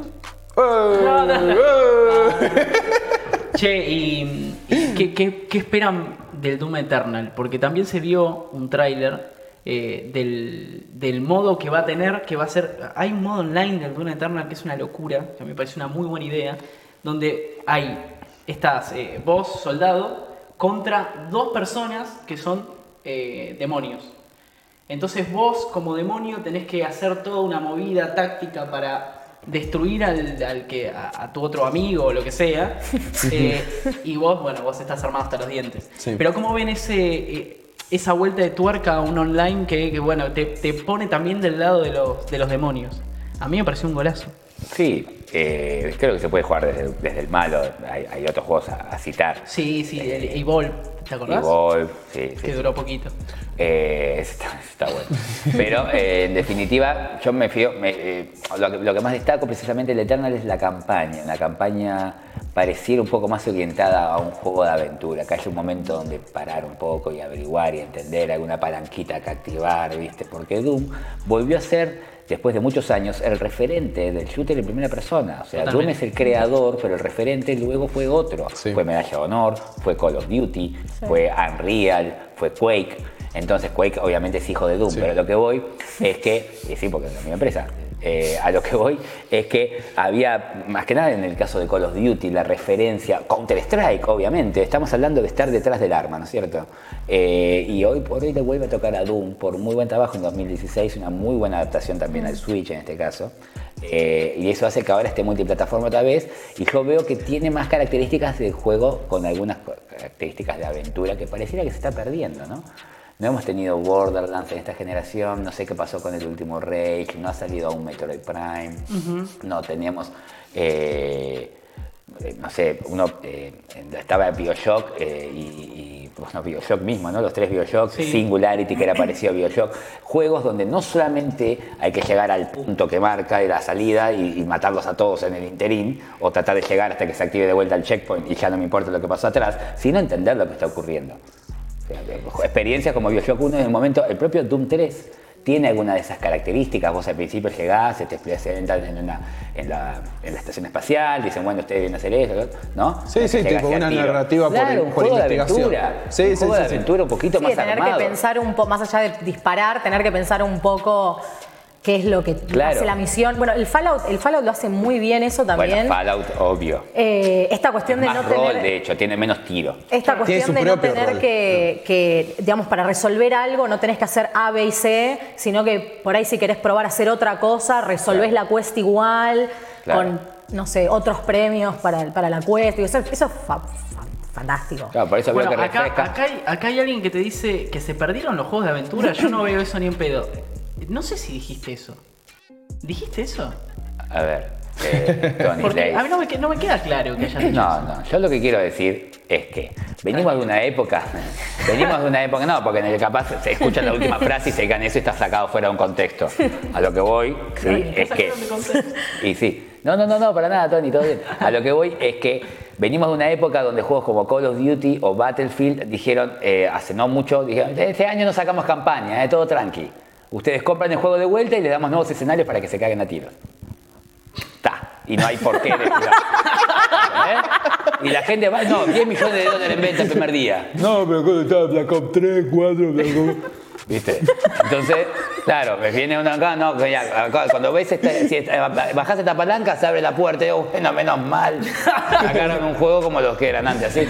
Bueno, pero igual Doom A eso me Eternal. refiero. GoldenEye tenía misiones por, por pantalla eh, en aquel momento. Sí, me Los propios Medalla de Honor también. Oh, medalla de honor, eh, para mí Medalla de honor de Play 1. Uno, de Play uno dice. Bioshock, pero en PC, porque la, la PC hardcore de aquel momento, está eh, System Shock 1 y 2, que son anteriores a Bioshock, y ya plantean de esa línea, que obviamente después derivan Half-Life. Ah, me van a decir que Half-Life era un juego de tirar tirito a mansalva. no, Para nada. Entonces, ese tipo de desarrollo no está, porque de un año al otro Call of Duty no llega, por eso tienen dos líneas de trabajo. Entonces, y, y como Call of Duty vende más, entonces en un momento teníamos eh, Call of Duty metido en Resident Evil, como el 5 y el 6, de Ay, alguna qué manera. Entonces, no se habla de ese Evil. Entonces, ¿qué pasó? Bueno, hubo un cambio, un manotazo ahí y se volvió de vuelta ahora demasiado aventura. Cuando vuelvan al equilibrio, quizás recuperaremos el Resident Evil que fue algún día. Capaz este 2 es el ejemplo Sin este. dudas. Está el muy 2, bien. el 2 Sí, es, sí, es más, es para un mí el remake, 2, pero bien. el 2 es el ejemplo de cómo se debe hacer un remake. Para mí, ¿eh? Y Claro. Crash Team Racing. Pero bueno, yo no puedo dejar de hablar de Crash Team Pero Racing. no trigger, dicen por ahí. Bueno, estoy- vamos a mencionar todos los jueguitos. ¿Por qué estás comentando yo en Twitch? ¿Cómo estás haciendo esto? Eh, eh, me estoy asustando, me debe estar desvalijando la casa, soy un boludo. Bueno, a ver. eh, Era todo, era todo un truco. Está todo. está- Tenía la, pre- la tele prendida y se enganchaban los chabones que entraron. Bueno, acá alguien me está recordando que sí, que... eh, a ver, la pregunta del día es ¿qué juego te enamoró de los videojuegos? Y recién alguien acá nombró a Chrono Trigger. O Chrono Trigger. Trigger. Trigger. Chrono Trigger. No lo jugué. Espectacular. No lo jugué. No puedo opinar. Estoy en la final, no lo pasé todavía. Yo Pero- sé que ya debería haber terminado. ¿Cuál es tu experiencia hasta ahora? Estoy en la 25 final. años después. 25 años después. Caminas. Estoy jugando en cartucho, ¿eh? Cartucho con el Super Nintendo, Qué bien. LCD 42 pulgadas, pero lo pongo 4 tercios. Todavía hay alguien que no nos respondió cuál fue su- el juego que le, que, que le enamoró. Ah, falta usted. Yo. ¿Nos querés tengo una, sí, tengo una historia bastante parecida, me, me tocaste en el alma. Eh, Eh, horario. una historia bastante parecida, sí, sí, sí, sí, con, con mi viejo. Eh, la primera consola que tuve fue el, el Sega. Genesis. Eh, y el príncipe de Persia, lo mencionaron, estuvo en los, en los comentarios un poco. eh, fue el pri- eh, no sé si fue el primero que jugué por ahí, pero sí tengo muy, muy grabado en la memoria jugarlo con mi papá. Tipo, estar eh, los dos en la mesa con la tele enfrente, mi vieja cocinando atrás, co- mirándonos con cara de. Y quejándose que Poné había la que poner la mesa, mesa". claro. Poné la mesa, ¿entendés? Hace algo. Y por ahí, viste, bueno, pasarnos el comando. Yo no me acordaba Eh, que Príncipe de Persia había estado en Sega. En Sí. Eh, Yo sí. no lo recordaba. De hecho, era la versión al mango. En Super Nintendo tiene el gorrito. Ahí va. En Super Nintendo tiene un gorrito. Este, eh, Drive, de hecho, también hay para Family. El Family tiene Claro. su versión de- del Príncipe de Persia. Sí, no, no lo es la recordaba. única diferencia sí. porque los, los frames de movimiento los pudo representar. Donde se perdió en el Family es en el cinema de inicio, cuando Mm. el Jafar la quiere besar y ella se tira para atrás, entonces él se enoja y le tira el reloj de arena y se va, increíble. que se da vuelta a la capa y uno ve. La sensación de Príncipe de Persia es que estoy jugando un juego para gente adulta, siendo un niño. Eso es lo que pasaba en aquel momento, por eso es, es también un antes y un después para todos. Sí, había toda una cuestión de, bueno, el, el- el consejero, bueno, Jafar secuestrando a la princesa, que nunca te queda, viste, nunca te queda medio claro por qué. Como que nunca te lo explican. Era, era muy de los juegos de Eh, parte primeros de era- Sí, era más total- Mario, ya, totalmente. ¿viste? Vos sabías como que el padre, que era, viste, que el sultán estaba en la guerra y se había quedado la hija y la- el chabón la secuestra. Y vos decís. bueno, y vos sos el príncipe de Persia ahí Hubo en un Príncipe de Persia calabozo. 2, que no sé si está en. Mega Drive, pero sí está en Super Nintendo, que es del año 95, que no tuvo Sí, tanto creo que, éxito. es, creo que es de su. Eh, y después hay juegos en la línea Príncipe de Persia, el Super Nintendo tiene el Nosferatu, por ejemplo, que es hermoso porque es una mezcla con Castlevania. Este, Ah, me acuerdo. Viejísimo. Nosferatu para Sí. Nintendo. Espectacular, malo, mal- o sea, malo, mala, mala gente la que hizo el juego, pasar. Muy difícil de pasar, muy, muy difícil. Bueno, Con trucos me vengué mirá, acá me dicen eh, tardes eternas jugando al Win Eleven. Eh, A la Master. Sí, A la Master. eh, Sí. yo también. Claro. Eh, No, yo- el Winnie Eleven es otra cosa, pero eso para mí no cuenta. ¿Por Perdón. qué? No, porque mañana sale un juego que realmente representa el sexo y gana ese juego, entonces no tiene gracia. ¿Cómo? O sea, ¿qué quiero decir? Que el Winnie Eleven es un juego de fútbol. Sí. El- lo que importa acá es el fútbol. La gente paga para ver cómo no, corre la no, gente. no, no te permito. No, pará, pero acabas de, acabas de comentar, perdón, Sí. en este momento, mirá que yo fútbol, Mi. Bueno, puede pero, usar. pero acabas de hacer un comentario justamente criticando exactamente lo mismo que le querés criticar al Winning, al PES, qué sé yo, sobre Call of Duty. ¿Vos por qué? Hiciste un comentario, uh, re- hice polémica No, no, en el me barrio, encanta. polémica entre. Me encanta. No, no, vos dijiste, eh, pasó esto de que de repente era el mismo juego, pero te daban más mapitas, ¿no? Como una crítica, como diciendo, no, dame un juego con una campaña, algo que me, que me motive, Bien, sí. que me, ¿no? Y es lo mismo que le querés criticar al, al, al PES, digamos. O sea, pasa en- es- no pasa solamente en el juego de fútbol, a eso voy. No estás centrado solamente en porque el juego es de fútbol. No, no, ¿Me además- entendés? o sea, además es algo que quiero- pasa en. Digo, que te puede pasar en. Viste que hay como toda una robo, que cuestión es detrás que es de. lo más lindo para jugar. Tiene robo porque en lo que, en lo que está basado. Porque está basado en un juego que ya es exitoso. El fútbol es lindo mirarlo, imagínate jugarlo. Claro. O sea, y el fútbol es una actividad individual y el videojuego te lo transforma en algo grupal. Vos sos todos los jugadores. Si Messi juega, ya está, nosotros. Por eso- ya pero está. te juntás con amigos a jugar, no sé, yo claramente no lo he Pero hecho si jamás. Messi le pero- encuentra, que lo logra hacer de verdad, y él le encuentra interés, no pongamos a hablar de las cuestiones intelectuales de Lionel, pero si él le encuentra in- interés en esto, tiene que ver con que realmente está muy bien representada la actividad del videojuego. ¿Desde cuándo está bien representada la actividad del videojuego? Sí, desde el Winnie Eleven, definitivamente. Ahí va, ahí va. Hay un Eso fin. quería que- Ah, bueno, eso Ahí va. sí. Pero ¿por qué? A ver, vos tenés un auto, el acelerador va acá, el freno, el embrague. Eso no fue desde el primer auto.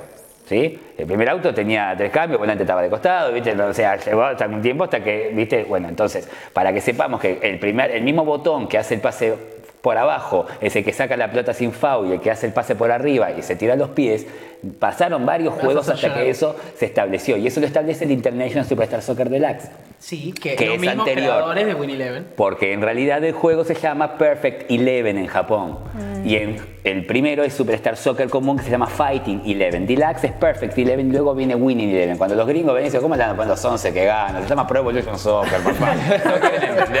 ¿Cómo le van a poner los 11 tipitos que ganan? No quieren poner los campeones también, dale que tenemos que hacer plata. Entonces, claro, después le cambiaron el nombre. No le gusta Winning Eleven. Y la gente acá le llamaba Winning Eleven porque cuando el juego salía con tres meses de diferencia, acá directamente te tenían en japonés, la gente te importa tres carajos te- a, a la generación nombre. nuestra. Ahora si no ven en español los chicos se tiran en el piso y se ponen a girar como curly. Pero en aquel momento lo jugábamos en japonés y no había problema. Entonces ahí sí.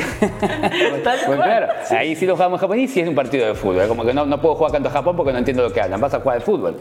Entonces, eso sí lo, lo, lo- lo hizo el Winnie Eleven a punto tal de que el dato es que yo tengo conocimientos de amigos, yo tenía 20, 21 años cuando estaba el PlayStation 1 ya en la calle, tenía algún amiguito que era sparring de la selección sub-20 que sale campeón eh, del mundo, estaba Javier Saviola, Andrés Alessandro. Mis Ah, amigos 2000. jugaban de sparring 2001, 2001, de sparring para esa época, entonces eh, me cuentan que compraban PlayStation 1 para llevar a la concentración de los jugadores.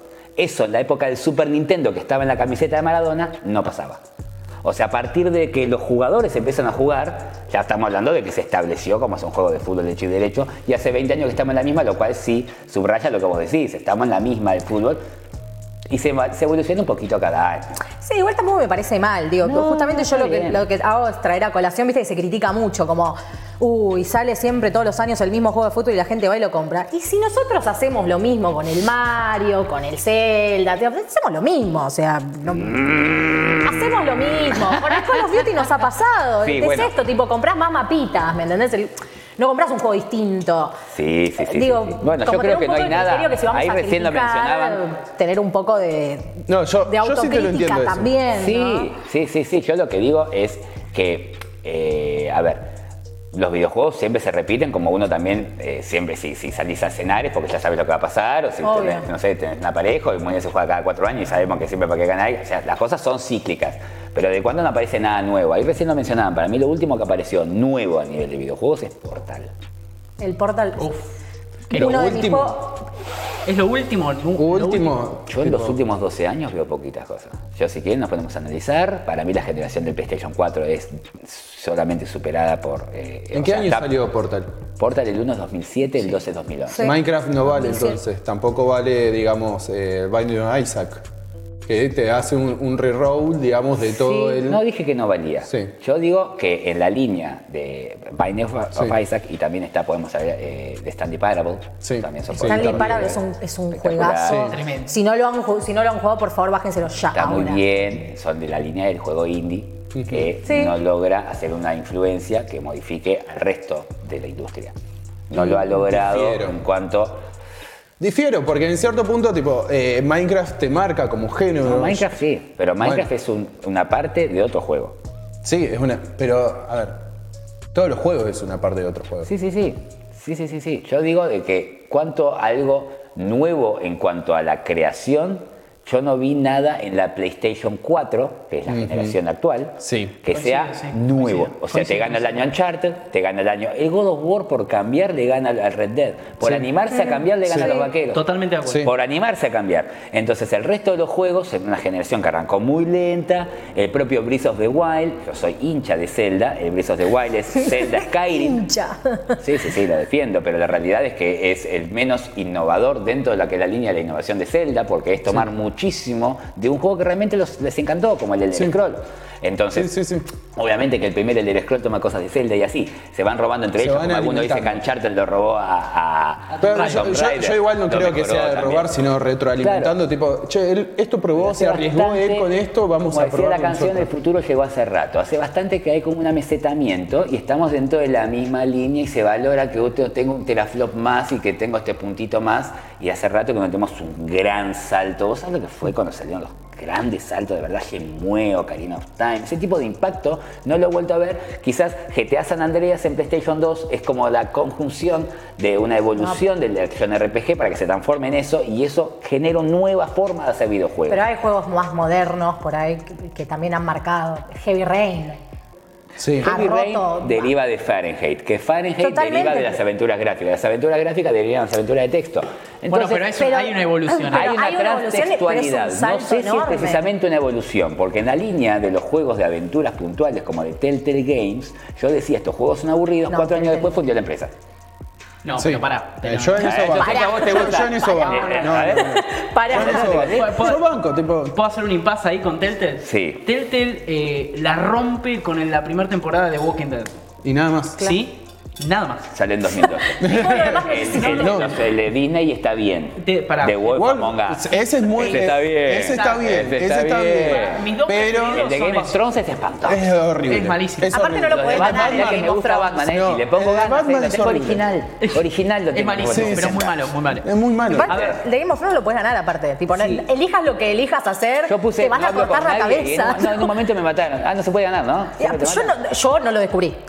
Si se puede, si se puede, yo no lo No, pero bueno, El 1,7% de la población del mundo lo ha podido terminar. Pero No. pará, a ver, el problema de Telltale no fue la fórmula. El problema de Telltale fue que la levantaron en pala con The Wolf Among Us y con The Walking Dead y empezaron a agarrar laburo de todos lados.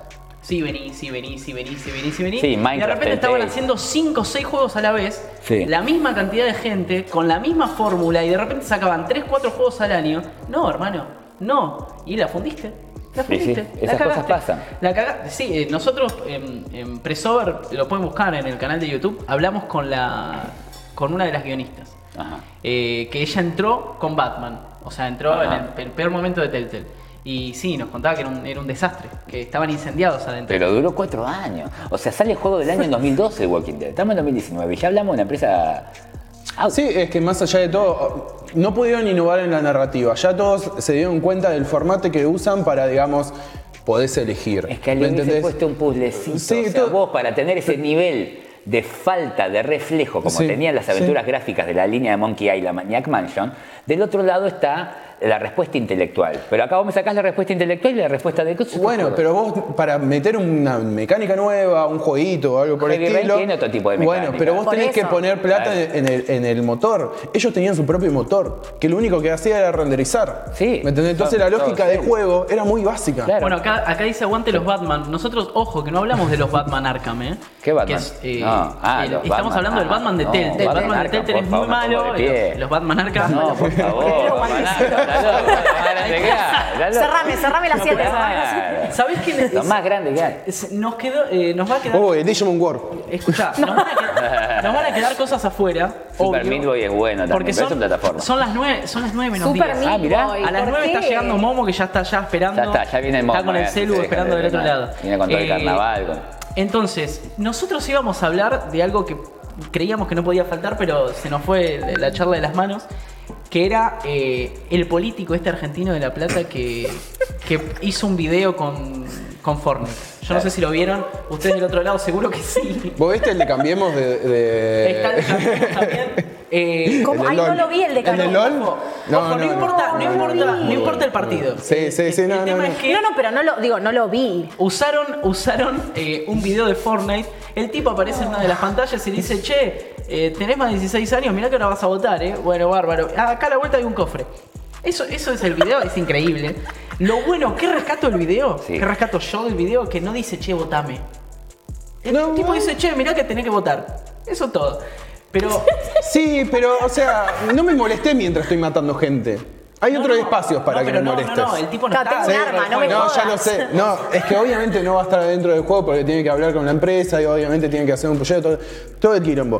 Pero si se da la situación, yo como jugador estaría re molesto, no te miro, Sí, me pero, voy. eso no, pero eso no pasó en realidad. No, es un montaje. Es un montaje, Es un yo montaje, eso te lo pasar, entiendo. eso es un pero yo te lo estoy llevando al lado de. Mirá, ahí están, ahí están ponchando la nota que hicimos sobre eso. Quiero que eh, estaría bueno que la lean porque no podemos profundizar mucho porque se nos va, se nos va el programa, es el primer programa. Usted- estuvieron, hubo un montón de gente del otro lado comentando todo el tiempo. Muchas gracias a la gente, Sí, de eh. verdad, de verdad, muchas gracias. Batata. Salimos eh, básicamente en beta. Nos faltan un montón de cosas. eh, eh, no pudimos ensayar antes del programa. Eh, No, algunos. no cantes todos los errores. No, hay que no, no trajimos trapo, estoy tirando todo el agua Contémoslo, contémoslo. Tenemos mate del otro lado. Hay gente de, del grupo que no se conocía entre sí antes de, este vivo. Entonces, la verdad que lo que salió fue bastante bien, bastante bien para lo que yo imaginaba. Yo estaba bastante preocupado y por eso no tampoco eh, la movimos mucho. Teníamos ganas de que fuera una prueba beta, una prueba piloto en vivo y ustedes estuvieron del otro lado todo el tiempo y estamos recontra agradecidos. Sabemos que hay un montón de gente que está esperando al Momo que está del otro lado y ya va a salir en 5 minutos. Ahí nos saluda de fondo.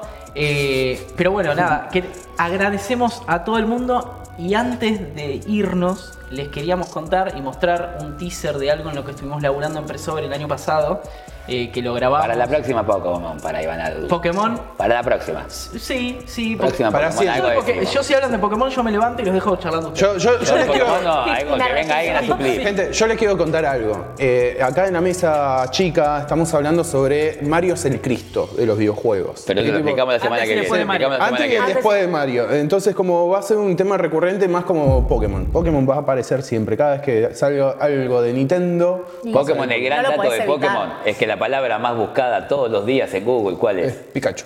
La palabra más buscada todos los días, no hace falta que fue que porque Tengo te- miedo de lo que la- a decir. La palabra más buscada es porno y por tres Oh, días fue Pokémon Go. Eso ya se cree. En serio, hay que superar el Tres porno, días le ganó a porno Pokémon Go, la única vez porno lloraba, y ¿cómo puede ser?